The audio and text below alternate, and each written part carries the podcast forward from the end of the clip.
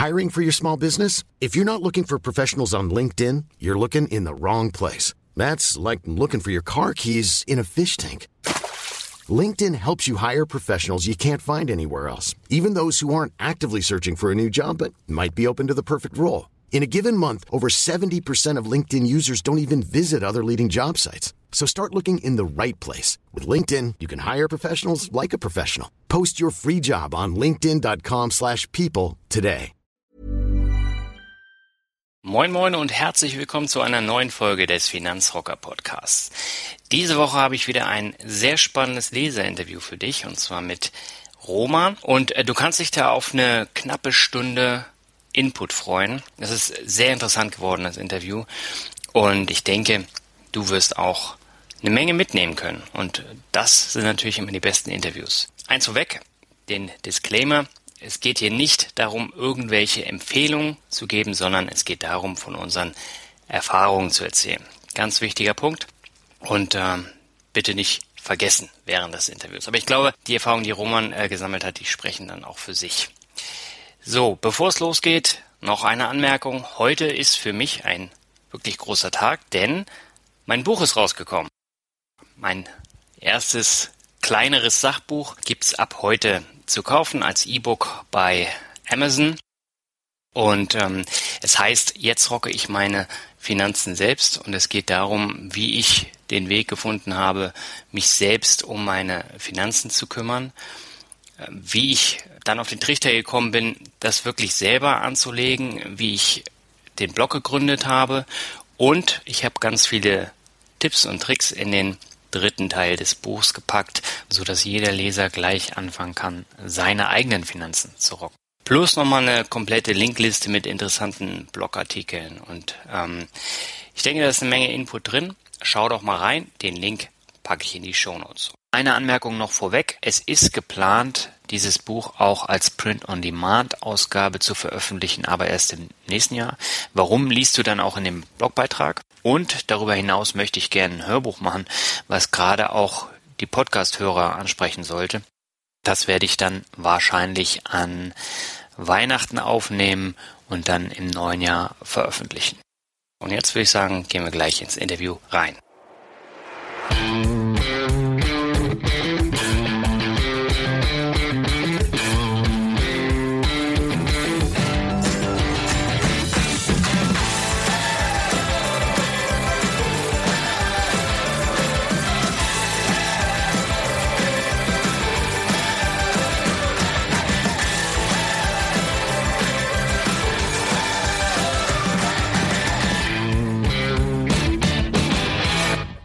Hallo und herzlich willkommen zu einer neuen Folge des Finanzrocker Podcasts. Mein Name ist Daniel Kort und heute habe ich mal wieder einen sehr spannenden Interviewgast. Es wird nämlich mein zweites Leserinterview und das wird sich grundsätzlich auch von den Anlageerfahrungen unterscheiden von dem Podcast, den ich mit Tobias gemacht habe. Und dieses Mal habe ich Roman Wandak zu Gast. Roman hat auch langjährige Aktienerfahrung und auch bittere Erfahrung, das wird er gleich erzählen. Zunächst aber erstmal herzlich willkommen im Finanzrocker Podcast, Roman. Alles klar bei dir? Ja, vielen Dank. Ich freue mich drauf. Super, ich freue mich auch. Vielleicht magst du dich ganz kurz vorstellen. Wer bist du? Wie alt bist du? Wo kommst du her? Klar, gerne.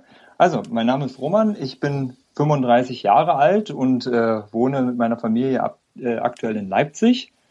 Und ja, höre deinen Podcast äh, seit der ersten Folge. Und ähm, weil mich das Thema Finanzen auch sehr interessiert, bin da schon 19 Jahre jetzt äh, mit dem Thema persönliche Finanzen äh, beschäftige ich mich damit und habe, wie du schon sagst, einige Erfahrungen sammeln können und äh, auch sehr viele Höhen und leider auch äh, große Tiefen äh, mhm. mitnehmen müssen in der Zeit.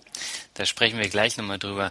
Ähm, das heißt, du hast ja dann auch ähm, sehr früh angefangen, dich für Aktien zu interessieren. Wie kam es denn dazu? Wie hast du denn das Interesse dafür entwickelt?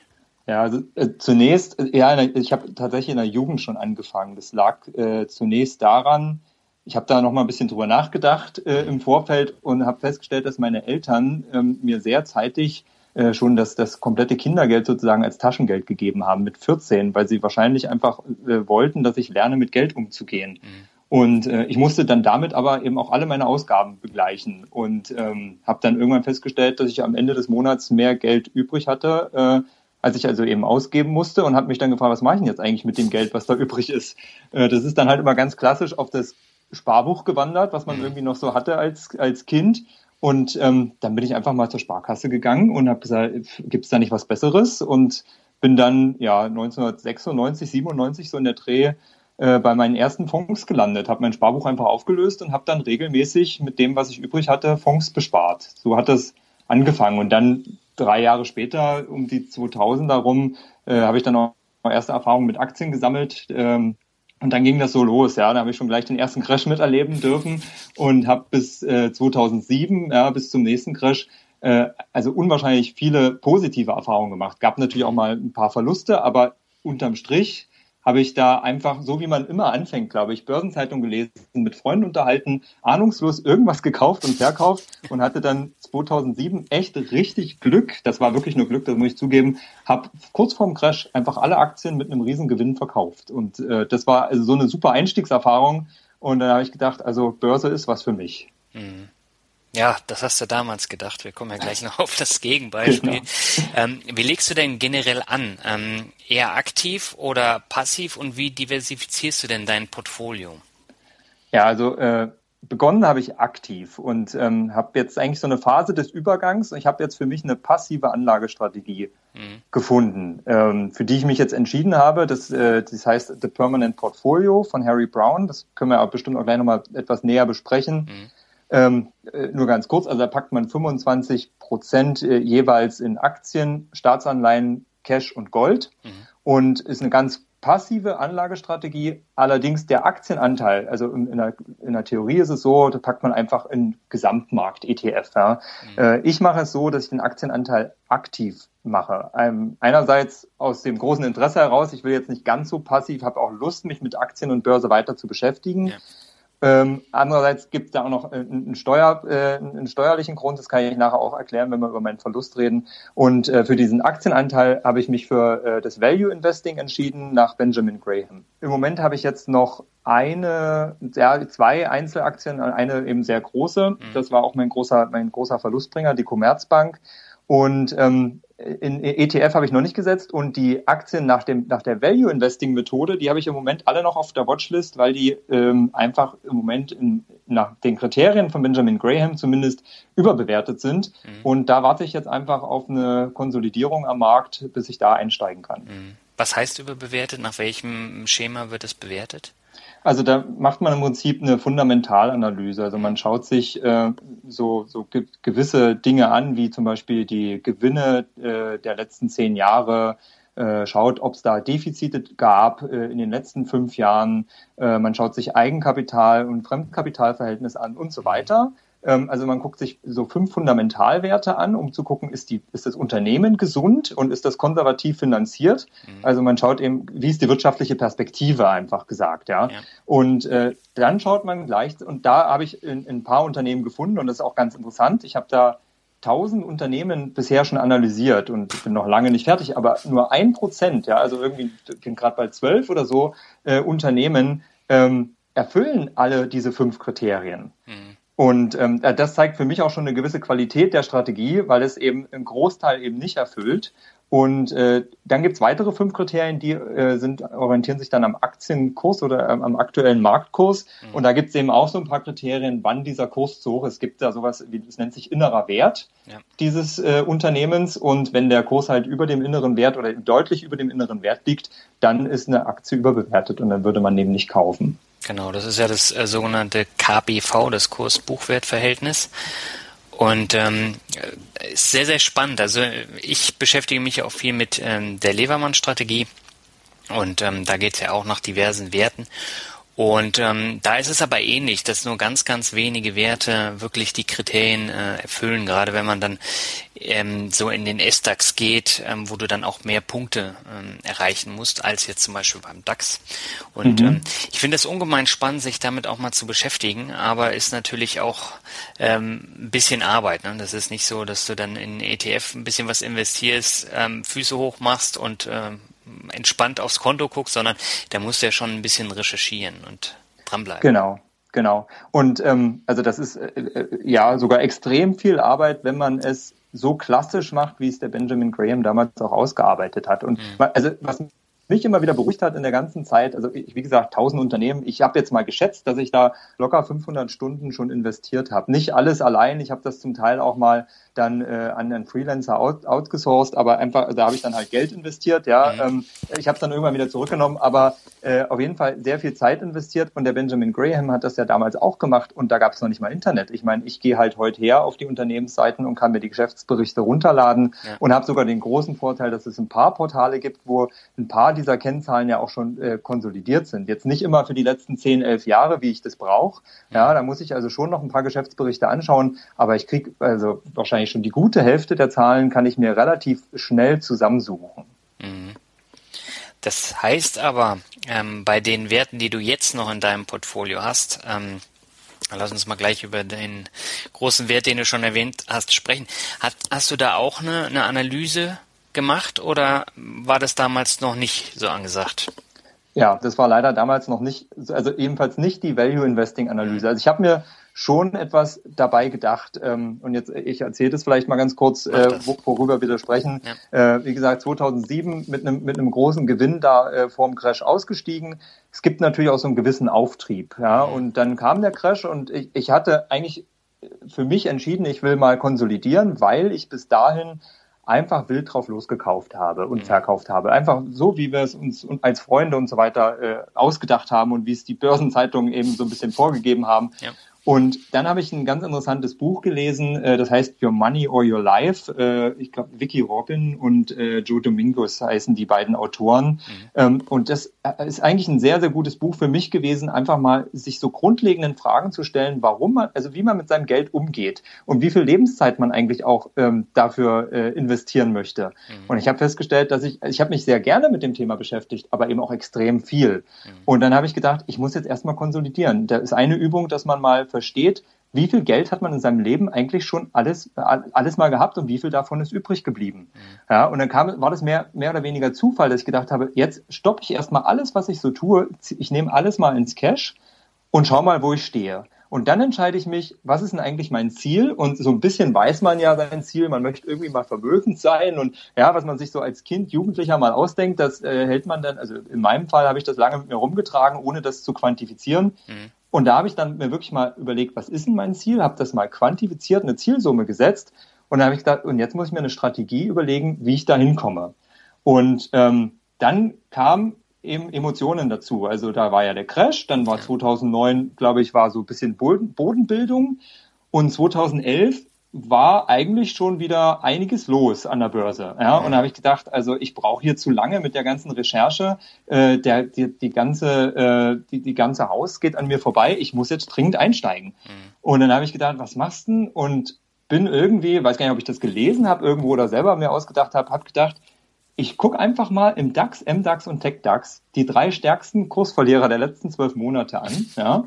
Und äh, kauft dann den Wert, dessen Buchwert am stärksten über der Marktkapitalisierung liegt. Ja, also weil ich gesagt habe, der ist ja ganz offensichtlich billig. Und das war, wie gesagt, nicht Value Investing, damit wäre mir das nie passiert, mhm. sondern es war einfach äh, der Versuch, nur ein einziges Kriterium heranzuziehen und damit alles richtig zu machen. Mhm. Und äh, meine Hoffnung war einfach, dass dieser Wert dann das größte Erholungspotenzial hat. Und das war eben die Commerzbank-Aktie Anfang 2011. Und äh, dann habe ich den nächsten Fehler gemacht. Ja, ich habe eben einfach auch alles, alle meine Ersparnisse da reingesteckt, weil ich ja. bisher nur gute Erfahrungen gemacht habe und gesagt habe, unterm Strich haben Aktien immer gewonnen. Selbst wenn das jetzt mal kurzfristig ein bisschen nach unten geht, weil der Markt ist ja noch nicht stabilisiert. Ähm, ich kann da nur gewinnen, ja. Und äh, wusste natürlich, es gibt ein Risiko und habe mich vorher auch damit beschäftigt. Was passiert denn, wenn die Aktie 50 Prozent Verlust macht? Kann ich das aushalten? Und ich habe gedacht, ja, ich brauche ja das Geld nicht. Also ich halte es aus. Mhm. Und äh, so ist es dann auch gekommen. Also innerhalb weniger Monate, dann gab es nämlich eine Kapitalerhöhung und, äh, und so weiter. Innerhalb weniger Monate habe ich nur zugeguckt, wie das, wie der Kurs eingestürzt ist. Und ich hatte dann teilweise bis zu 90 Prozent Verlust, weil ich eben auch gedacht habe, ich halte es ja aus, ich mhm. brauche das Geld nicht dringend. Ähm, und ich habe es dann eben leider auch ausgehalten bis zum Schluss und habe die Aktie noch heute mit minus 80 Prozent im Depot stehen. Äh, also ganz ordentlich die Finger verbrannt. Aber viel daraus gelernt. Und das war für mich dann so das Kapital, was ich investieren musste, um zu sagen, jetzt alles nochmal auf Anfang und mal wirklich gucken, welche Anlagestrategien gibt es. Äh, ich hatte eh kein Geld mehr zum Investieren, also ich, ich wollte der Börse nicht den Rücken äh, kehren. Ich musste jetzt gucken, was ich stattdessen mache. Und habe ich gesagt, jetzt machst du Theoriearbeit, jetzt lernst du und äh, machst Backtesting, ja, guckst dir einfach an, welche Strategien findest du und guckst, wie sind, in der, sind die in der Vergangenheit gelaufen und testest die mit einer Watchlist. Ja? Und das, mhm. und das habe ich jetzt äh, seit einigen Jahren gemacht und ähm, bin jetzt so, dass ich sage, jetzt habe ich auch einen konkreten Plan, was ich machen werde, sobald äh, sich die Börsen wieder ähm, mal durch einen Crash, ja, auch etwas die Kurse etwas wieder beruhigt haben, nach, mhm. nach unten hin sozusagen, ähm, weiß ich genau, was ich tun werde und wie ich wieder einsteigen werde. Das heißt aber auch, du wirst nicht nochmal dein ganzes Geld in einen Wert packen. Genau so ist es. Das wird sicher nicht mehr passieren. Also äh, und das ist ja auch, also wahrscheinlich werden jetzt auch die meisten Hörer sagen, ja, das weiß ja jedes Kind und das weiß auch jeder. Ähm, und ich hoffe auch nur, dass viele eben die Erfahrung nicht selbst machen müssen. Aber klar, Diversifikation ist ist ganz ganz wichtig. Das wusste ich auch vorher. Ja. Aber eins war mir auch klar: Mit einer Diversifikation ähm, ist es relativ unwahrscheinlich, irgendwie den Wert mal irgendwie zu, zu verdoppeln oder gar zu verdreifachen. Und ich habe vorher eben die Erfahrung gemacht, dass Einzelwerte sich verdoppeln und verdreifachen können. Mhm. Und ähm, es, das ist auch ein ganz natürliches, es gibt zwei Emotionen an der Börse, ja, Angst und Gier. Und ähm, da war die Gier. Ich habe halt gedacht, super, ich habe gute Erfahrungen gemacht, jetzt kaufe ich nur noch den Wert, der sich verdreifacht und pack alles rein, weil sonst macht es ja keinen Spaß. Was habe ich davon, wenn ich nur zehn Prozent da reinpacke? Da habe ich ja unterm Strich und man muss ja immer das Gesamtportfolio anschauen. Ja. Da habe ich ein gutes Gefühl, aber eigentlich bin ich nicht viel weiter. Ja. Mhm. Und äh, würde ich heute nicht mehr machen. Ja. Also heute äh, mindestens 10 bis 30 Aktien ja, tatsächlich streuen. Also auch nach diesem Value-Investing-Prinzip ist das wichtig. Und habe ich auch Backtesting gemacht, seitdem ich jetzt diese Werte da identifiziert habe. Äh, da, und ich bin ja relativ spät dann erst, ähm, habe ich die erst auf die Watchlist gepackt. Zu spät, dass ich sie noch in, im echten Leben gekauft hätte. Mhm. Haben aber trotzdem seitdem, das war ab 2012 bis 2014, habe ich jetzt, wie gesagt, glaube ich, zwölf Werte auf die Watchlist gepackt. Die haben sich im Durchschnitt verdoppelt. Ja. Mhm. Und ähm, das hätte sich also auch da noch gelohnt einzusteigen, nur da hatte ich eben noch nicht genug Geld zusammen. Heute hätte ich es und jetzt ist es einfach zu teuer und jetzt muss ich warten. Ja, das ist auch immer das Schlimme, wenn du mit ähm, Musterdepots oder Watchlists arbeitest. Ähm, ich habe teilweise auch 10, 15 Watchlists nebenbei ähm, gehabt und habe da alle möglichen Werte dann mal reingemacht. Ganz ehrlich, ich habe mich dann gar nicht mehr darum gekümmert. Äh, irgendwann war mir das egal und ähm, dann habe ich äh, die Werte sowieso schon rausgefiltert gehabt und die laufen, glaube ich, immer noch. Ihr habt aber schon lange nicht mehr reingeguckt. Ähm, was ich aber eigentlich sagen wollte, ähm, das Thema mit dem Finger auf andere zeigen, äh, man weiß ja, dass man ähm, breit aufgestellt investieren muss. Ähm, das ist halt immer wieder so eine Geschichte, die ich ja auch gemacht habe. Ich habe ja auch damals in einen ähm, Dachfonds investiert und das war halt nur ein Ding. Das war zwar innen drin diversifiziert, aber äh, da bist du abhängig von einem Fondsmanager und äh, die mhm. haben das ganze Geld dann praktisch in die Mülltonne gepackt. Da hatte ich ja auch zeitweise Verluste von bis zu 60 Prozent. Und ähm, das war für mich dann eben auch eine Lehre, dass ich mich selber drum kümmere. Das war der erste Punkt. Und der zweite mhm. Punkt, dass ich sehr breit streue. Und das mache ich halt auch heute. Genau, genau. Also, und deswegen, äh, ich glaube, dass man auch, also das kann ich auch aus meiner eigenen Erfahrung nur so, so sagen, ich mhm. glaube, man muss sich irgendwo tatsächlich mal die Finger verbrennen. Gerade wenn man vorher Glück hat und erstmal nur sehr viele Gewinne macht. Mhm. Ähm, da, und da kommt irgendwann der Punkt, wo man dann sich die Finger verbrennen muss. Ansonsten äh, passiert es dann wie bei mir, dass man so lange gute Gewinne macht, dass die Summe dann schon richtig groß ist, die man dann verliert. Und dann tut es eben auch richtig weh. Und dann dauert es eben auch sehr lange, ehe man sich davon wieder erholt. Äh, ist jetzt im Nachgang betrachtet auch nicht schlimm, aber das ist auch eine, eine meiner, meiner Erkenntnisse aus dieser ganzen Sache. Man, äh, das hat Harry Brown auch geschrieben, der das äh, Permanent Portfolio ähm, sich, sich äh, überlegt hat. Mhm. Man soll nicht davon ausgehen, dass man sein Vermögen, was man sich schon einmal ähm, angespart oder auch durch Investitionen im Prinzip erarbeitet hat, dass man das nochmal wieder erarbeiten kann. Mhm. Und ich hatte jetzt Glück, aber wir dürfen alle nicht vergessen, ich meine, in welchem Umfeld wir auch in den letzten Jahren waren. Es haben Leute Jobs verloren. Ja, ähm, es, kann, es, also es kann, es kann die unterschiedlichsten Gründe geben, ja. warum auf einmal das Einkommen wegfällt oder sich oder, oder kleiner wird und man nicht mehr sparen kann. Und dann ist es blöd, wenn man vorher alles verzockt hat. Ja, also da muss man einfach wirklich schauen, Erfahrungen machen ja, aber erstmal mit kleinen Beträgen. Ich weiß, Watchlist ist total langweilig. Kann ich ja. auch nur sagen, macht es mit echtem Geld, aber mit kleinen Beträgen, die ihr verlieren könnt. Sammelt Erfahrung und wenn ihr euch dann sicher seid, ihr habt jetzt eine Strategie, die funktioniert, die ihr auch einfach mal theoretisch 40, 50 Jahre zurückgetestet habt, so, so wie das mit dem Permanent Portfolio auch gemacht wurde, ähm, dann habe ich jetzt zumindest für mich das Selbstvertrauen entwickelt zu sagen, da traue ich mich jetzt auch wirklich einzusteigen, weil ich sage, okay, das ist einfach ziemlich sicher. Es sagt immer noch nicht die Zukunft voraus, aber gemessen mit dem, was ich in der Vergangenheit gesehen habe, ist das ein ziemlich sicheres Modell. Mhm. Ja, wobei der Punkt ist ja, in Deutschland haben, glaube ich, 4,4 Millionen ähm, Aktien per Direktkauf im, im Portfolio.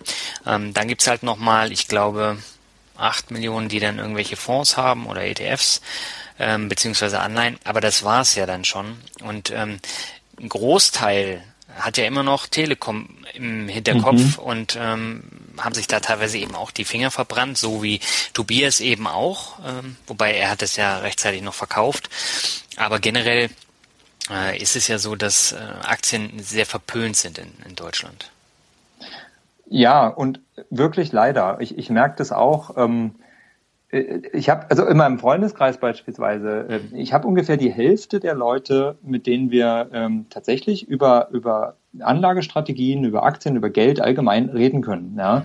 Und ähm, da ist es selbstverständlich und das ist hochspannend. Aber auch die andere Hälfte, ähm, die, die redet darüber eben gar nicht, ja, und äh, beschäftigt sich wahrscheinlich auch gar nicht, also das ist gar kein Thema. Ich kann nicht mal fragen, ob sie sich damit beschäftigen, aber ich glaube, wenn man sich damit beschäftigt, kommt das Thema dann eben auch irgendwann mal auf. Ja. Und ich glaube, also meine persönliche Überzeugung ist, dass da viel einfach verschenkt wird.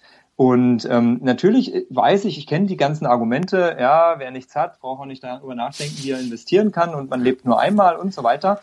Das sehe ich ganz genauso. Aber also für mich ist es so, ja, ich habe verstanden, dass das Großteil, der Großteil des Vermögens, äh, den, gerade wenn man jung ist, kommt aus Arbeit. Ja, also habe das selber gelernt. Ähm, durch Investitionen kann man mal Glück haben, man kann auch Lotto spielen und dadurch sein Vermögen aufbauen.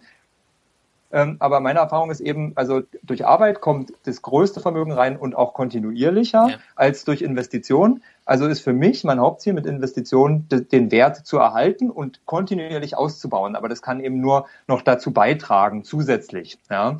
bis zu einer gewissen Zielsumme. Und dann hat man Kapitalerträge, von denen man dann vielleicht sogar leben kann. Und deswegen verstehe ich eben nicht, wenn jemand sagt, er möchte sich mit Geld gar nicht beschäftigen, er hat am, am Monatsende zu wenig übrig, mhm. ähm, dass er überhaupt anlegen könnte. Erstmal geht es mit viel kleineren Beträgen, als viele glauben. Du hast ETFs schon angesprochen. Ja? Und ähm, dann ist es einfach so, dass sich das in jedem Falle lohnt. Und wenn man es sich nicht leisten kann, kann man ja überlegen, wie man trotzdem es schafft, entweder sein Einkommen zu erhöhen oder seine Ausgaben zu senken oder beides sogar, ja, einfach die Sparrate zu erhöhen, um was zu investieren. Und wenn man sich dann mal anschaut, ähm, ist, ich weiß nicht, ob du, da gibt es so einen Blog, äh, Money Mustache, glaube ich, heißt ja. der. Äh, der hat ja mal, ich glaube, das hat er auch nicht selbst erfunden, aber der hat das ja mal aufgezeigt, mit welchen Sparraten man was erreichen kann. Mhm. Und ich glaube, das, das müsste man einfach viel öfter sich vor Augen führen. Er hat gesagt, wenn man mit, wenn man 10% spart, mhm. dann kann man in 51 Jahren von seinen Kapitalerträgen leben. So, 10% sparen, das ist, glaube ich, so das, was irgendwie Standard ist. Ja? Also ich glaube, wenn die Leute nicht über Geld reden, dann ist es wahrscheinlich so, dass man davon ausgehen kann, 10% sparen sie. Mhm. Wenn man 25% spart, das machen vielleicht auch noch viele, ja, da muss man noch 32 Jahre äh, warten, bis man von Kapitalerträgen äh, leben kann. Mhm. Aber was super spannend ist, bei 50% Sparrate kann man nach 17 Jahren schon von seinen Kapitalerträgen leben. Und wenn man sich überlegt, wie man als Student lebt, mit wie wenig und wie glücklich man auch in der Zeit ist, ja, und ich wünschte, mir hätte das jemand als Student gesagt. Ähm, wenn man als Student lebt und nachher äh, als Absolvent seinen ersten Job annimmt und einfach die Hälfte von dem, was man verdient, an, äh, anlegt, ja, und nur die andere Hälfte ausgibt, hat man immer noch mehr als als Student, ja, also man hat seine Lebensqualität verbessert und ist nach 17 Jahren durch, kann nach 17 Jahren ein selbstbestimmtes Leben führen. Man kann weiter arbeiten, aber also man hat einfach die Möglichkeit, sich das auszusuchen. Mhm. Ja, und das ist halt einfach, ähm, ich glaube, das ist vielen nicht bewusst, weil eben viele sagen, ich habe eh keine Sparrate und für mich ist das alles zu weit weg. Ich glaube, da können viel, viel mehr Leute viel näher rankommen. Und wenn sie sich mit dem Thema mal beschäftigen und das Potenzial erkennen, dann ist man irgendwann auch bei Aktien und ETFs, weil man dann, also dann wird auch klar, nur sparen aufs Tagesgeld lohnt sich nicht. Ja, da komme da komm ich nicht rum. Also da muss ich dann schon ein bisschen breiter streuen. Ich muss äh, Aktien machen. Ich muss sicherlich auch Staatsanleihen und Gold, um es auch ein bisschen abzusichern.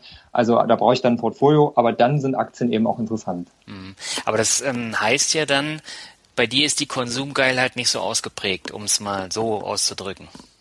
Das ist so, ja. ja. Ähm, aber und aber das war auch nicht immer so. Ja. Also ich habe auch, ich habe den, den typisch gleichen Fehler gemacht, den wahrscheinlich äh, viele mal. Ich will das auch nicht gar nicht mal unbedingt als Fehler bezeichnen. Das ist ein mhm. normaler Werdegang nach dem Studium vom ersten Gehalt sofort ein Auto gekauft, ein Jahreswagen. Zum Glück war es kein Neuwagen, aber er war immer noch absurd teuer. Ja, ja vom Hof gefahren, 4.000 Euro weniger wert. Ähm, also genau das Gleiche gemacht, ja, einfach sofort die Lebensqualität nach oben geschraubt, die Kosten nach oben geschraubt und ähm, dann eben, äh, und das war eben auch wieder dieses Your Money or Your Life, hat mir die Augen geöffnet, hat mir äh, vorgerechnet, wie viel Zeit ich am Tag dafür aufbringe, mir diesen Lebensstil leisten zu können. Mhm. Und da habe ich gedacht, ist ja absurd. Und dann habe ich einfach mein Auto verkauft und habe festgestellt, die Lebensqualität ist kaum gesunken, dank öffentlicher Verkehrsmittel. Im Gegenteil, es war teilweise sogar, ich habe mir viel, viel Stress erspart, ja, mhm. was man mit dem Auto ja auch hat. Und gleichzeitig ist meine Sparrate extrem nach oben gegangen. Und also ich bin gewiss nicht geizig. Ja, und, und ich lebe wirklich auch ein gutes Leben, aber ich habe eben meine Ausgaben auf das reduziert, was mir wichtig ist. Ich bin jetzt, ich lebe eher im Einklang mit dem, was mir wichtig ist, gebe dafür auch gutes Geld aus. Mhm. Ja, ähm, aber das, was mir eben unwichtig ist, da habe ich ganz genau drauf geschaut, dass ich dafür eben kein Geld mehr ausgebe. Und das geht bei Versicherungen los. Da habe ich also einfach alles analysiert, wo mein Geld abfließt und habe das gestoppt, wo es mir, wo es mir nicht sinnvoll erschien. Mhm. Das heißt so Thema Hausratsversicherung oder was auch immer.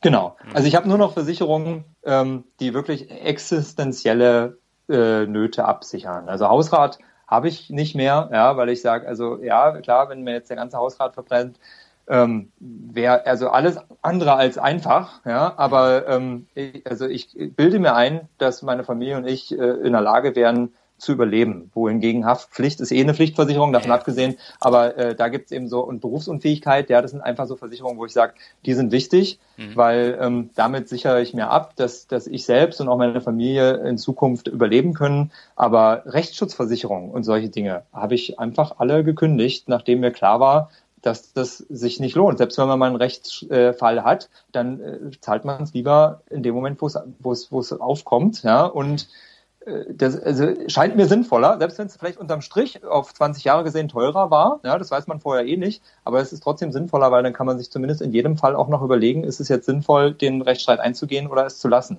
Hm.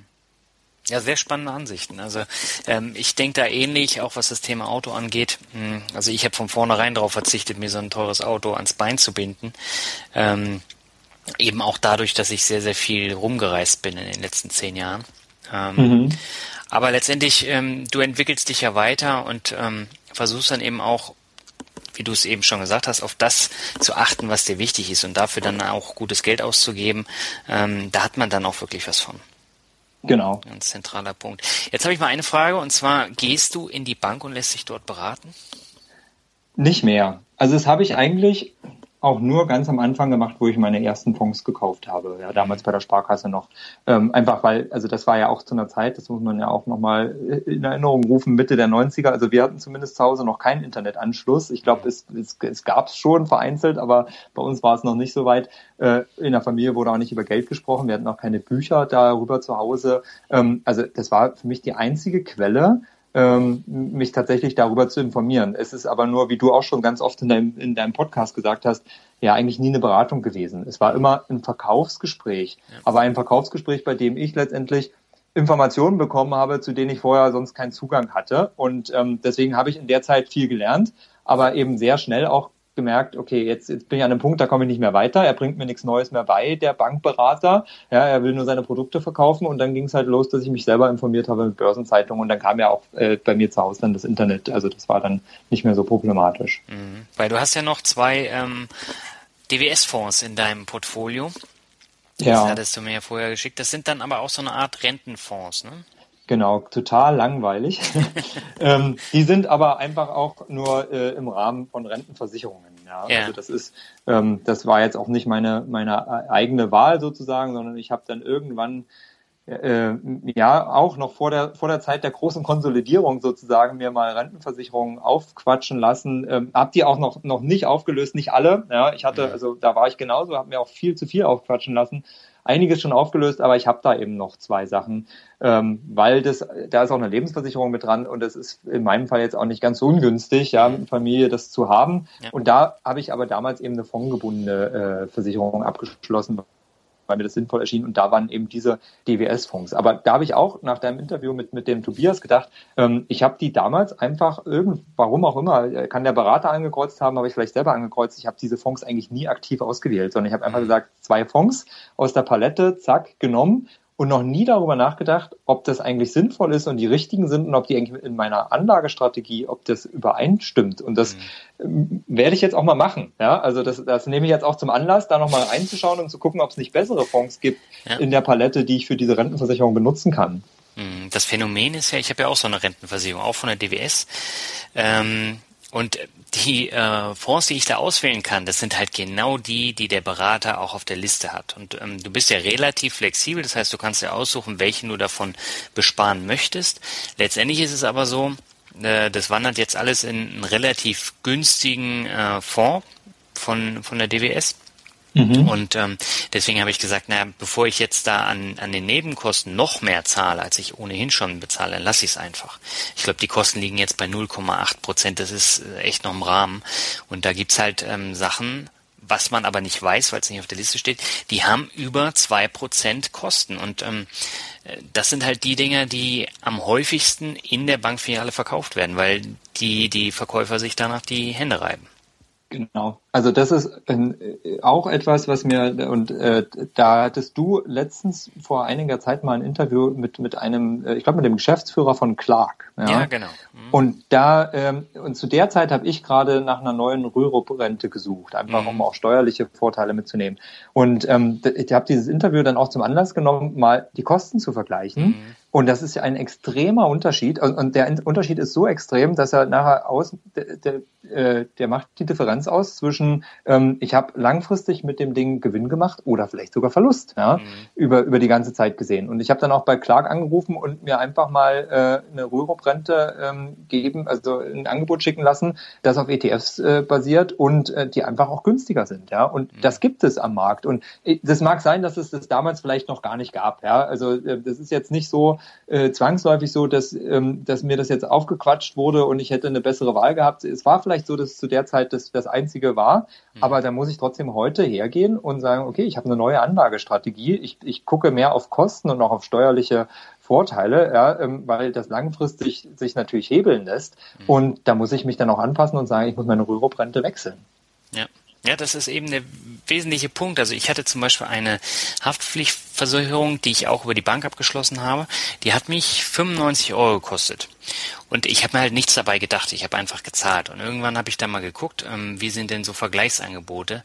Die waren halb so teuer und doppelt so gut. Mhm, und mhm. ähm, das sind halt Geschichten, wenn du dich nicht darum kümmerst, nicht damit beschäftigst, dann musst du dafür zahlen. Und ähm, das über Jahre. Und, und das ist eben schade. Und deswegen versuche ich ja auch immer wieder zu animieren, dass man sich damit ein bisschen auseinandersetzt und so dann Geld spart und ein ganz anderes Gefühl entwickelt. Genau, ja. Das finde ich auch super. Also, weil ich denke, es ist extrem wichtig, gerade am Anfang, ja, weil sich das über, über viele Jahre dann auch so anstaut, die Kosten beziehungsweise den, den Vorteil, den man hat, ja, durch die niedrigeren Kosten, mhm. ähm, dass sich das richtig bezahlt macht. Mhm. Ähm, wie handhabst du das denn mit dem Thema Tages- und Festgeld? Hast du dir da auch eine Basis aufgebaut? Ja, ähm, auch jetzt im Moment eine relativ große äh, Basis, weil es ja so ist, dass ich, äh, nachdem ich dann eben den großen Verlust gemacht habe, jetzt erstmal sehr lange nur recherchiert habe und erstmal auch mal sparen musste. Und jetzt äh, habe ich natürlich auch jede Menge Geld zusammengespart wieder, so dass ähm, ich wieder investieren könnte und jetzt aber der Markt es im Moment nach meinen Kriterien nicht hergibt. Deswegen habe ich jetzt also, ich glaube, 85 Prozent in Cash. Ja? Mhm. Und das habe ich natürlich auf Tagesgeldkonten. Ähm, Festgeld habe ich nicht, äh, weil ich einfach, also ich, ich muss ja auch flexibel bleiben. In dem Moment, wo dann der Crash kommt, möchte ich eben auch in das Portfolio einsteigen und auch die Aktien äh, entsprechend kaufen und da brauch, muss ich an das Geld ran. Aber beim Tagesgeld nehme ich eben mit, was da geht. Ich wechsle nicht mehr ganz so oft wie früher, weil ich irgendwann festgestellt habe, dass also diese Zinsbindung ist ja wirklich, also bald sind wir auf Tagesniveau. Ja. Es sind nur noch wenige Monate und wenn man Pech hat, ähm, dann wechselt man genau immer, bevor man die Zinsauszahlung bekommt, kündigt man sein Konto mhm. und äh, kriegt es vielleicht nicht mal mit. Ja. Also insofern habe ich jetzt auch versucht, also wegen wegen drei Nachkommastellen äh, wechsle ich jetzt also nicht mehr im Zinssatz. Ähm, ich rechne mir einfach aus, was das absolut ausmacht, der Wechsel. Und wenn das eine gewisse Schwellwert übersteigt, dann wechsle ich, ansonsten lasse ich es. Mhm. Was hältst du denn von den neuen Fintech-Unternehmen? Clark hast du ja eben schon erwähnt, das heißt, äh, du hast auch schon mal angerufen. Hast du dich denn sonst darüber hinaus auch ein bisschen mehr damit beschäftigt? Also ich finde das Thema spannend, ja. ähm, habe jetzt aber noch wenig Erfahrungen äh, mit, mit den Fintech-Unternehmen selbst. Äh, mhm. Was, glaube ich, aber daran liegt, dass wir einfach auch in der Finanzbranche noch nicht ganz so weit sind wie in den anderen Branchen, wo man ja viel eher schon mal auch Kontakt damit hat. Also wenn ich jetzt mal zum Beispiel in der Hotelbranche, ja, Airbnb, ähm, die haben einfach die komplette Hotelbranche äh, umgekrempelt, ja, oder ähm, Apple, ja, im, im Musik, in der Musikbranche. Also mhm. da hat man einfach Kontakt und ähm, das ist einfach schon so reif, dass man es tatsächlich auch benutzen kann.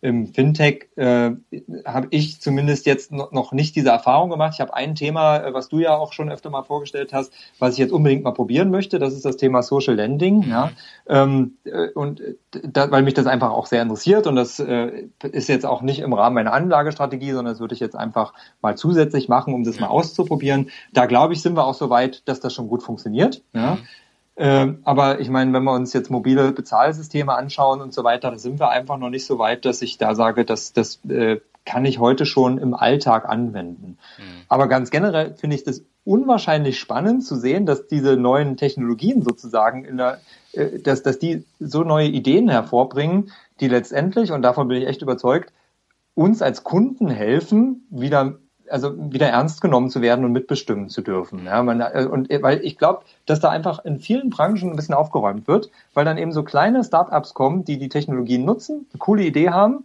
und sagen, wir machen das mal und dann die Großen so ein bisschen in Bedrängnis bringen, sich entweder anzupassen oder vielleicht auch Partnerschaften einzugehen. Also es geht gar nicht darum, dass die Großen jetzt unbedingt alle die großen Verlierer sein müssen. Es wird ein paar geben, ja, aber ich glaube, dass vor allen Dingen es kann in Partnerschaften zwischen Großen und Kleinen auch Gewinner geben und dann gewinnt vor allen Dingen der Kunde, ja, weil wir einfach jetzt Angebote bekommen werden, die, ähm, wo der Kunde A mitbestimmen darf und B, die wirklich am Kunden ausgerichtet sind. Und das finde ich einfach super und darauf freue ich mich, ja. Mhm.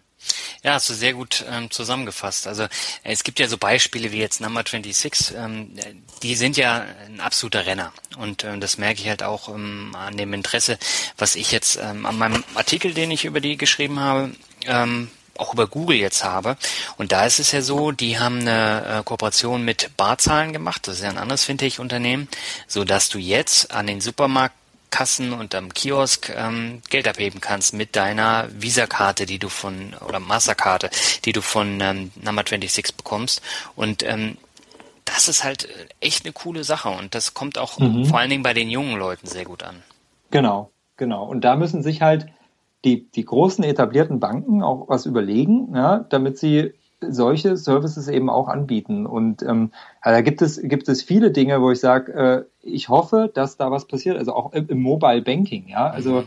ähm, ich finde, das ist tatsächlich, also das muss man jetzt einfach mal so sagen, ja, wir sind jetzt im Jahr 2015, das ist der Horror. Ja, wenn ich hergehe und, äh, und rufe mein, und egal bei welcher Bank, ja, mein, mein Internetportal auf, da, da kann ich manchmal Basisfunktionalitäten nicht benutzen auf der ja. Mobilseite. Ich kann nicht mal mein, mein, mein Kontoauszug runterladen, ja. Mhm. Ähm, wo ich denke, also das gehört einfach dazu. Und natürlich haben die Banken das Recht, erstmal eine erste Version zu entwickeln und die schon mal online zu stellen. Da kann man schon mal Überweisungen machen und dann das nächste nachzuliefern, finde ich auch gut, ja, bevor es zehn Jahre dauert, ehe sie überhaupt was online stellen. Aber ich finde, ähm, also das, das, da müssen wir einfach viel weiter sein. Und da finde ich das toll, wenn da so Startups kommen, die da aufräumen und wenn es ein kleines Startup gibt, das mir Mobile Banking wirklich einfacher macht, gehe ich sofort dahin. Ja, klar im Hintergrund auch eine Bank, weil in Deutschland es ja auch ziemlich schwierig ist mit den Banklizenzen. Ja. Das ist alles klar, aber mir ist es dann egal, welche Bank das ist. Ähm, und es ist dann wahrscheinlich nicht die Bank, die ich heute habe, sondern eine andere. Und dann mhm. wechsle ich dahin, weil die mir einfach es ermöglichen, dass ich tatsächlich Mobile Banking so machen kann, wie ich das erwarte, nämlich alles auf meinem Smartphone und nicht die Überweisung auf dem Smartphone, aber das Runterladen der, der, der Kontoauszüge muss ich dann am PC machen. Ja, das, ja. Genau. Ja, das ist spannend und Number 26 bietet ja eben genau das an. Und ähm, da hast du eben auch noch die Möglichkeit, deinen Freunden dann äh, per ähm, Klick oder Swipe ähm, da das Geld dann zu überweisen. Und ähm, also die haben schon pfiffige Ideen, das muss man schon sagen. Also das ist spannend und das werde ich mir jetzt auch wirklich auch gleich mal angucken nachher.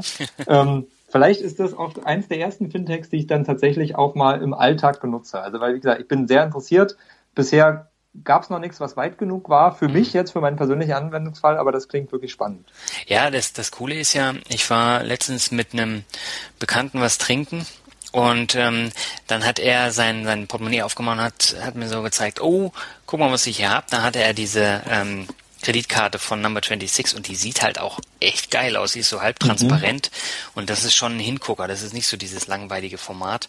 Ja. Und ähm, ja, also ich denke, da läuft's und ähm, die hatten ja bis Ende Oktober noch eine Warteliste. Das heißt, da warst du ziemlich lange auf dieser Warteliste, bis du überhaupt ein Konto bekommen hast, weil die es einfach gar nicht abdecken konnten. So ein Run war auf, äh, auf die Konten von denen. Und ähm, jetzt haben sie es geändert. Jetzt kannst du, glaube ich, ohne Warteliste da auch gleich rauf. Und äh, ich bin echt gespannt, wie es da weitergeht. Mhm. Sehr spannend. Ja, klingt echt spannend. Ja. Das heißt, ähm, du nutzt an für sich dein Smartphone oder dein Tablet auch für, für Bankgeschäfte, sofern es geht?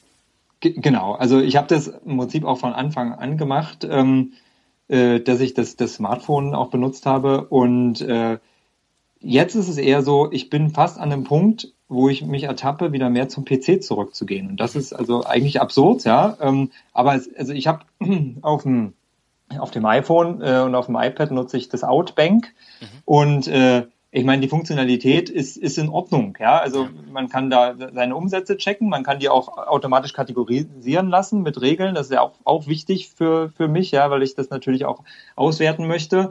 Äh, ich kann da auch Überweisungen machen, ja.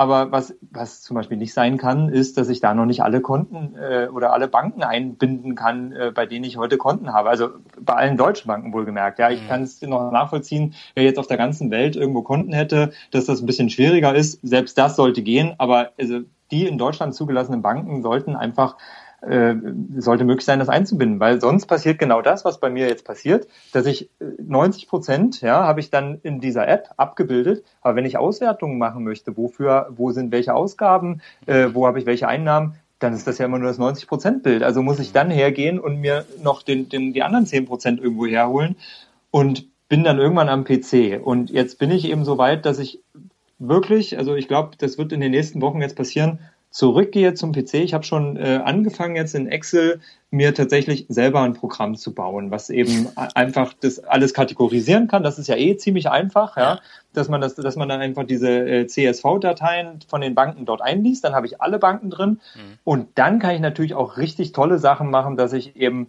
einfach auch irgendwelche Prognosen erstellen kann. Also da kann ich viel mehr rumspielen, habe viel mehr Funktionalität, die mir jetzt äh, so, so, so ein äh, Outbank oder auch andere Apps vielleicht noch nicht bieten. Mhm. Ähm, das ist halt ein Riesenvorteil, ja, und kann auch irgendwelche Backtesting-Geschichten machen. Also das kann passieren, dass ich das mache. Ich werde es jetzt mal ausprobieren und äh, ein großer Vorteil ist da auch, und da bin ich jetzt ein bisschen, bisschen stärker auch sensibilisiert in, als in der Vergangenheit, äh, dann kann ich es einfach auch wieder lokal speichern, weil diese Apps äh, speichern es natürlich unter Umständen in der Cloud ja. und ähm, da habe ich mir in der Vergangenheit jetzt auch nicht allzu viel Sorgen drum gemacht, aber ich glaube, man muss schon aufpassen, ja, gerade wenn man dann alles nachher da reinlädt, äh, also es ist halt, die Sicherheit ist schon da. Ja, das mhm. ist immer deren, auch, ist auch deren Geschäftsmodell. Das wäre tragisch, wenn das, wenn das mal schief geht. Aber äh, am Ende wissen wir alle nicht, wo diese Informationen landen und dann ist es halt doch gut, wenn ich es irgendwie lokal habe. Mhm. Wobei ich sagen muss, ähm, also ich mache mein Banking komplett am PC. Ähm, habe aber natürlich auch die Apps jetzt auf dem iPad oder auf dem iPhone, aber da nutze ich es relativ wenig. Wobei die jetzt gerade bei den großen Banken da schon was gemacht haben, dass du dann deine äh, Ausgaben da tracken kannst, dass er die automatisch kategorisiert und mhm. das ist bei mir auch alles eingestellt, aber ähm, ich habe ja mittlerweile so viele Programme, wo ich alles mit tracken kann und das mache ich dann lieber über den PC. Mhm. Genau. Das, das ist nämlich auch so eine Sache. Also auch da habe ich eine Bank, die das macht. Das ist aber am, also es funktioniert auch am iPad, aber ich fand nicht nicht immer so zuverlässig, ja. Mhm. Und ähm, also so, dass man also unter Umständen da alles kategorisiert hat und nachher war es dann weg. Und äh, es ist halt dann wieder nur ein Konto, ja, bei dem das dann da ist und die anderen Konten sind da aber nicht abgebildet. Und deswegen such, suche ich halt eine Lösung, wo ich das einfach alles integrieren kann. Und äh, also wenn ich das mal finde, ja, dann bin ich auch gern bereit, ähm, das in, in einer App zu machen. Mhm. Solange ich das nicht habe, baue ich es mir sonst einfach selber. Ja. Was ich ganz spannend fand, als ich jetzt in Offenbach war, da bei dem Finanzbarcamp, da war ich ja in so einem Kaschem-Hotel. Und dann habe ich so gedacht, oh, ich glaube, ich brauche ein anderes Hotel jetzt für die zweite Nacht. Okay. Und dann habe ich gedacht, na, guckst mal bei HRS, ähm, wo kannst du denn noch unterkommen? Und ja. ähm, da habe ich dann ein Hotel gefunden und ähm, da musste ich aber Kreditkarte angeben. Das heißt, ich konnte es dann nicht mehr kostenlos stornieren. Das Coole ist aber, die haben da jetzt eine neue Funktion. Das heißt, du kannst ähm, deine Kreditkarte abfotografieren. Das dauert zwei Sekunden und zack sind die Daten drin. Du brauchst sie nicht mehr eingeben. Aha, okay. Und ähm, das sind natürlich Prozesse, wie du dein Banking auch erweitern kannst. Ähm, teilweise gibt es ja schon mit den Überweisungen via, mhm. äh, via Foto. Genau. Aber ähm, jetzt mit der mit der Hotelreservierung, das fand ich schon cool und, und solche Richtung müssten die Banken dann eben auch einschlagen, um das Ganze so ein bisschen schneller zu machen, zu automatisieren. Genau, ja. genau. Das ist ein äh, sehr, sehr wichtiger Punkt. Warum ist denn der persönliche Vermögensaufbau aus deiner Sicht so wichtig? Tja, also ich meine, für mich persönlich ist das wichtig, weil ich glaube, dass es eine der Voraussetzungen ist, um einfach, sage ich mal, selbstbestimmt zu leben oder auch, ich sag mal, äh, sorgenfreier zu leben. Ja, es mhm. gibt da noch sicherlich noch andere Voraussetzungen, also auch klar. Ich meine, gesund, gesund zu sein und, und äh, tolle Beziehungen zu haben, gehört für mich genauso dazu. Aber ähm, ein Vermögensaufbau kann dazu führen, dass ich finanziell unabhängig oder unabhängiger zumindest werde. Ja. Und umso umso stärker ich finanziell unabhängig bin, umso mehr kann ich mir jeden Tag auch überlegen, was ist mir im Leben wichtig und worin möchte ich meine Zeit investieren. Ja, und das, ähm, ich glaube, das ist in unserer Generation interessanterweise auch echt ein großes Thema, weil ich glaube, wir sind so die Generation Selbstverwirklichung und, und Vergnügen. Ja, das ist, glaube ich, das, was uns antreibt, während unsere Eltern ja eher noch auf mehr auf Sicherheit bedacht waren. Die haben auch ganz andere äh, Erfahrungen gemacht in ihrer Jugend. Ja, das ist also völlig verständlich und ähm, und das ist auch das, wo sich glaube ich viele Arbeitgeber umstellen müssen, dass eben jetzt so die Generation kommt, die sagt, ja, ich will hier was einen coolen Job machen und ich will irgendwie Spaß dabei haben und ich will meiner Berufung nachgehen und ähm, ich finde einfach, wenn man finanziell unabhängig ist, ist das sehr viel einfacher, sich selbst zu verwirklichen. Und aus so störenden Abhängigkeiten, die ja auch jeder hat, ja, Schulden ist zum Beispiel eine riesen, riesen Abhängigkeit, äh, um da eben rauszukommen. Und deswegen denke ich, Vermögensaufbau ist für jeden eine gute Gelegenheit, freier zu leben. Es ist mhm. Kein Muss, ja, also gerade in Deutschland, wo wir doch sozial relativ gut abgesichert sind, reicht es wahrscheinlich, wenn ich neben der staatlichen Rente, äh, wer weiß, ob es die dann noch gibt, ja, irgendwie noch, weiß ich, eine Riester-Rente abschließe und so noch ein bisschen was zur Seite lege. Ich muss jetzt nicht ein Riesenvermögen aufbauen, um, um ein gutes Leben führen zu können, aber um das Leben so führen zu können, wie ich das gerne hätte, äh, ist Vermögensaufbau schon, schon wichtig. Mhm. Ja, da stimme ich dir absolut zu. Ich habe noch eine letzte Frage, bevor wir zum World Shuffle gehen. Und zwar, ähm, du hast es ja teilweise schon erwähnt. Ähm, was hältst du denn von Finanzblogs, um dich mit dem Thema Geldbörse, Rente oder auch Versicherung äh, zu nähern? Findest du das gut oder ähm, gibt es da noch Luft nach oben? Ähm, also ich finde es auf jeden Fall, dass es eine sehr, sehr gute Möglichkeit ist, ähm, sich diesem Thema oder auch, also Blogs allgemein, äh, Blogs sind eine sehr gute Möglichkeit, sich einem, einem Thema zu nähern. Äh, für mich selber ist es die zweitbeste Möglichkeit. Also ich äh, bevorzuge Podcasts, einfach weil man die auch nebenbei hören kann. Ja, ja. also ich habe einfach viel zu wenig Zeit, Blogs zu lesen mhm. und äh, Podcast höre ich wirklich äh, extrem viel. Da gibt es unwahrscheinlich viele Gelegenheiten, das zu machen. Dann hat man noch die den Vorteil, dass man Podcast einfach auch mal in anderthalb bis doppelter Geschwindigkeit abspielen kann, was beim Lesen schon eine gewisse Übung voraussetzt, ja. ja. Ähm, aber trotzdem, also Blog und Podcast jetzt mal gleichgesetzt, ja. Äh, es ist eine super Möglichkeit, weil man einerseits natürlich Informationen auch viel verdaulicher bekommen kann. Ja, also die sind ja viel kleiner geschnitten, als das jetzt vielleicht in einem Buchkapitel so ist. Ja. Und es ist halt viel individueller. Also so wie du das jetzt zum Beispiel als Finanzrocker machst, dass du halt sagst, okay, ähm, ich spreche halt Rockmusik-Interessierte an. Und mhm. äh, da sind vielleicht viele darunter, die sagen, also ich habe mit Finanzen irgendwie noch nichts am Hut, ja, aber ähm, mich interessiert Rockmusik, ich höre da mal rein. Und plötzlich öffnen sie sich da und kommen da einem Thema näher, das sie vorher gar nicht interessiert hat. Mhm. Und ich finde, also dadurch ist natürlich so ein Blog, kann viel leichter Einstieg sein. Ja. Ja, das, das stimmt auch. Wobei äh, meine Hörer hören kaum Rockmusik, komischerweise. Aber ähm, ich habe ja zum Beispiel auch einmal pro Quartal dann so eine, eine Spotify-Playlist mit mit Songs, ähm, die ich einfach cool finde momentan. Und ähm, da merkt man halt, das ist nicht so gefragt, aber aber dieses ähm, äh, dieses Stigma mit dem Finanzrocker, das ist halt so ein Hingucker, so ein Hinhörer und das macht es dann interessant auch in Verbindung mit diesen Kategorien wie Plattensammlung oder Gitarrensolo. Mhm. Ähm, aber das heißt nicht, dass sie dann selbst auf Rock stehen. Das habe ich gedacht, aber das, das ist nicht so. Dann lass es mich andersrum sagen. Du schaffst es, dass die Finanzinteressierten sich plötzlich der Rockmusik nähern. also ja, so ist, ist es im Übrigen auch, auch bei mir. ja, also so ist es auch bei mir, weil also mich hat jetzt der, der zweite Wortteil nicht so sehr angesprochen wie der erste Wortteil. Ich habe den Podcast aber ab Folge 1 abonniert. Hm. Und ähm, ja, also ich äh, höre dann ja, also zumindest höre ich auch deine, deine Mixtapes und so weiter. Ähm, also ich öffne mich da auch anderen Themen, ja, mhm. und finde das also auch ganz interessant. Ja, das ist eine spannende Sache. Also da bekomme ich ja auch viel Feedback, dass, ähm, dass es vielen Leuten nicht gefällt mit den Mixtapes, weil das ist halt nicht deren Thema, das kann ich aber auch nachvollziehen. Nur ähm, ich finde das ungemein spannend und das lockert das Ganze nochmal so ein bisschen äh, auf, weil wir haben jetzt ja auch eine, eine Folge, wo wir fast eine Stunde jetzt schon über das Thema Finanzen äh, im Detail sprechen. Und ähm, da braucht man zwischendurch einfach mal irgendwas anderes, wo man abschalten genau. kann. Sehe ich auch so. Auch ich brauche das selber dann ähm, ja, damit würde ich sagen, gehen wir zum Word Shuffle über. Ich glaube, du kennst es schon, ich brauche dir das gar nicht mehr groß erklären. Ähm, ich nenne dir ein paar Begriffe und du sagst einfach, was dir dazu einfällt. Und beginnen möchte ich mit der Boom City Deutschlands, nämlich mit Leipzig.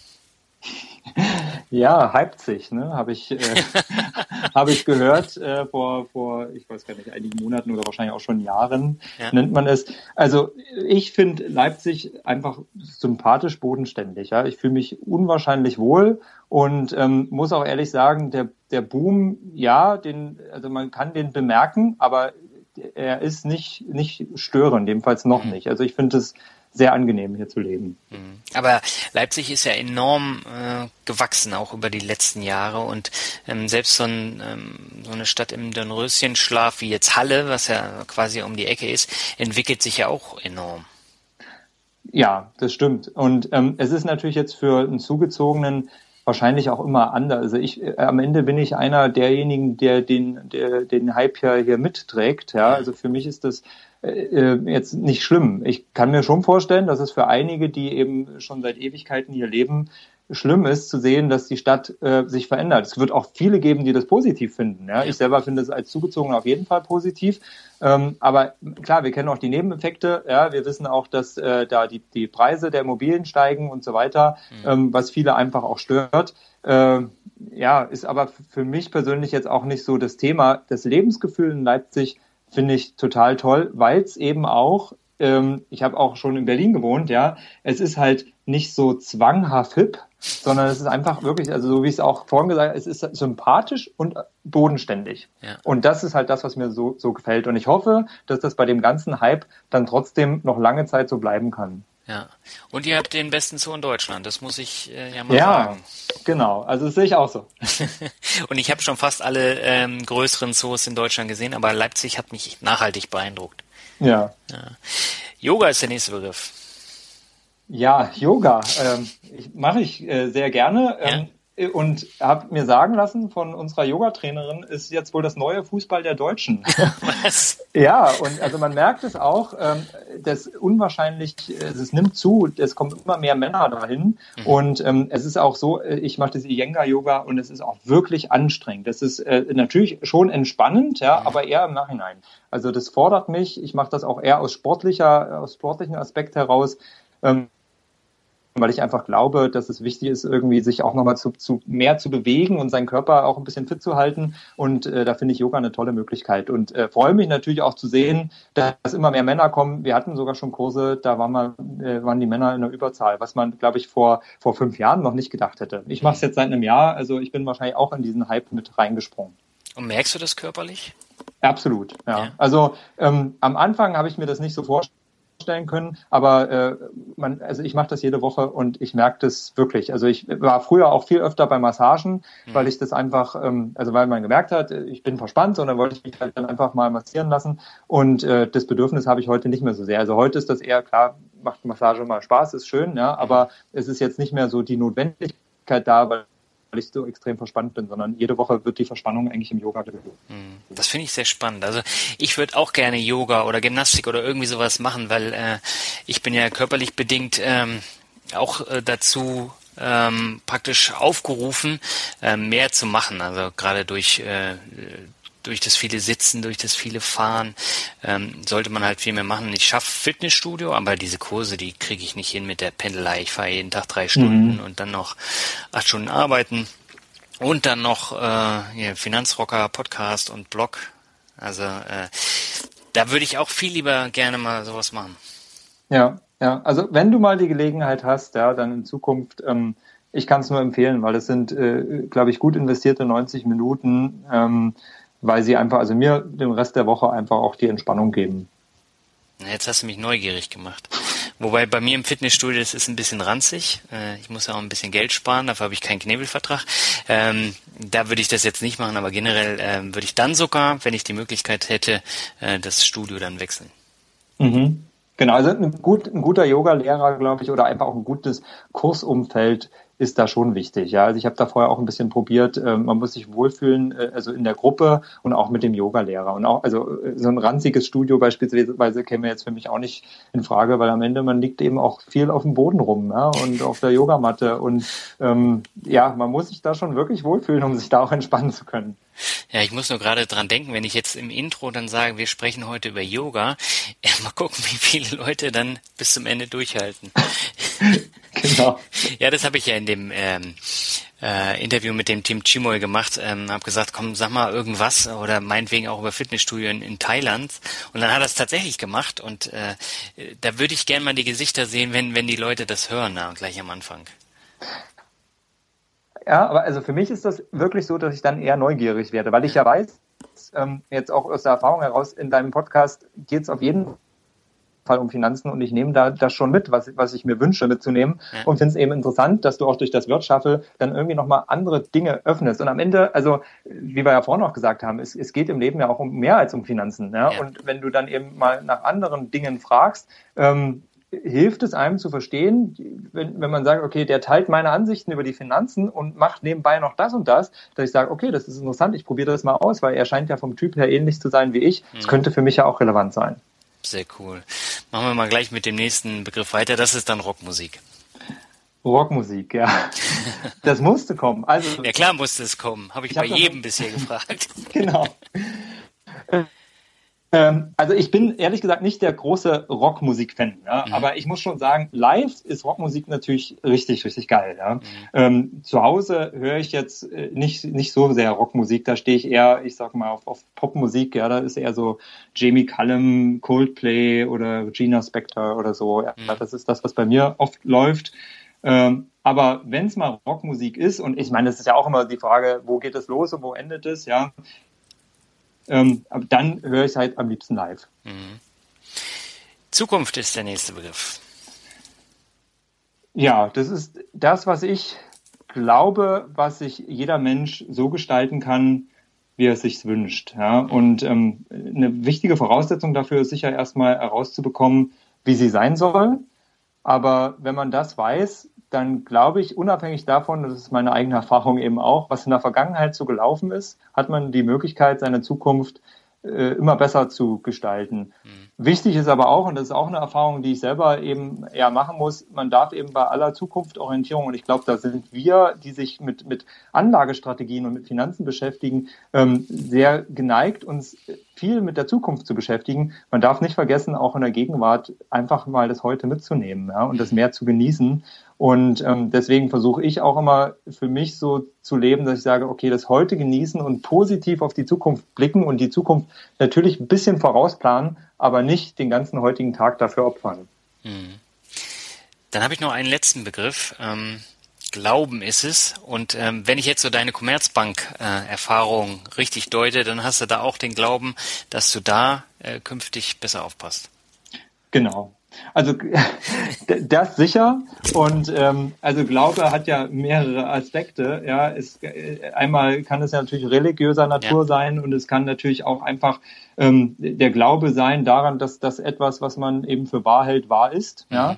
Und ähm, also jetzt auf das Thema Finanzen bezogen ist das, glaube ich, aber auch eine ganz wichtige Voraussetzung, dass man das, was man, wofür man sich auch immer entscheidet, ja, dass man glaubt, dass das, was man da tut, das Richtige ist. Mhm. Denn nur dann ist man auch äh, konsequent genug und zieht das durch und springt nicht hin und her. Und ich glaube, das ist, das ist ganz, ganz wichtig. Für mich selber ist das zumindest sehr wichtig, auch ein Ziel zu haben und zu glauben, dass ich das erreichen kann. Mhm. Äh, bei mir spielt aber auch äh, der religiöse Glaube äh, eine, eine Rolle. Also ich bin auch Christ und lasse mich eben in meinem Leben auch von, von christlichen Werten leiten. Mhm.